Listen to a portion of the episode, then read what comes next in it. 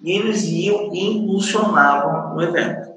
Colocava lá uns 20 reais, todos, todo santo evento eles colocavam.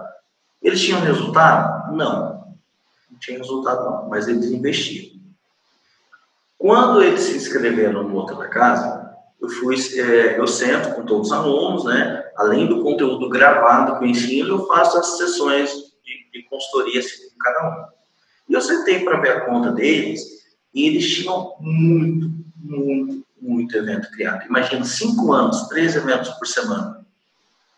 Era muita coisa. Aí o que acontece? Lá no Facebook eu consigo segmentar e anunciar só para as pessoas que compareceram no evento específico. Então, o que acontece? Na sexta-feira deles, era quando rolava a balada eletrônica. Aí, eles selecionaram todos os públicos que foram no evento da sexta-feira. E a campanha para sexta-feira aparecia para aquele grupo de pessoas.